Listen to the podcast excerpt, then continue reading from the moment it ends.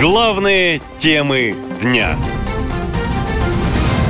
Куда исчезли доллары? Центробанк зафиксировал тотальный дефицит валюты в России.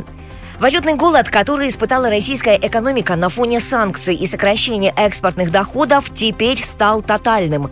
Впервые в результате внешней торговли отток превысил приток по всем основным иностранным валютам. Не хватает не только долларов и евро, но и китайских юаней, говорит статистика Центробанка.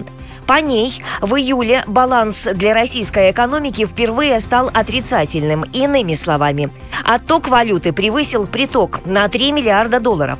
Дефицит валюты на рынке еще выше и вскоре может достичь 4 миллиардов долларов в месяц, говорят эксперты.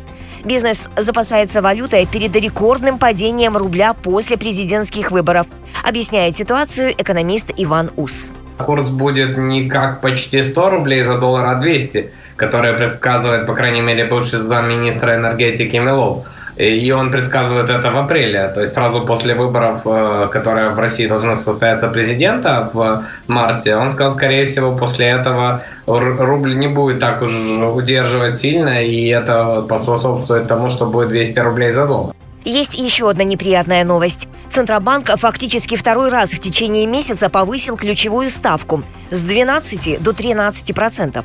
Регулятор объясняет решение высоким инфляционным давлением в российской экономике. Называются и конкретные проблемы – рост внутреннего спроса и ослабление рубля.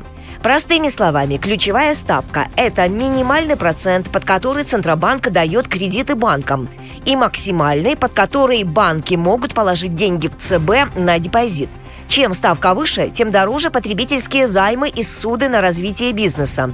Если коротко, жизнь подорожает, доходы россиян упадут, говорит доктор экономических наук Сергей Гуриев. Надо помнить, что повышение ставки – это всегда удар по экономике. Это означает, что предприятия э, не могут брать дешевые кредиты, это означает, что дорогая ипотека, что в свою очередь э, бьет по строительному сектору. Поэтому все это не безобидно для экономики, для экономического роста, для, для доходов россиян. Повышение ключевой ставки до 13% годовых неизбежно приведет к росту цен на все группы импортируемых товаров, прогнозируют финансисты.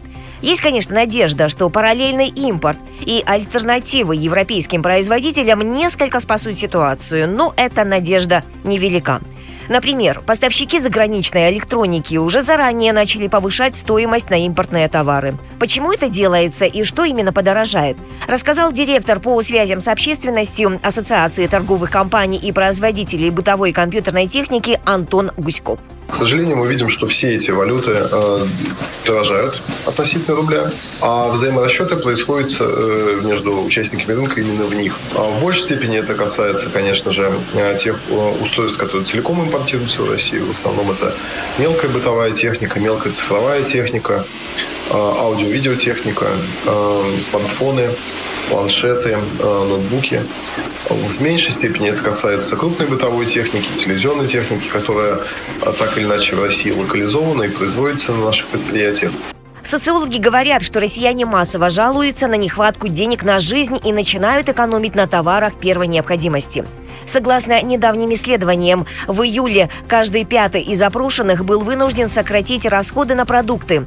22% россиян начали экономить на медицине. 37% отказались от отдыха и развлечений. А пока социальные бюджетные программы сокращаются или замораживаются, расходы на спецоперацию рекордно растут. В итоге бюджет окончательно и социально ориентированного становится военным, говорят эксперты. Наша лента. Коротко и ясно.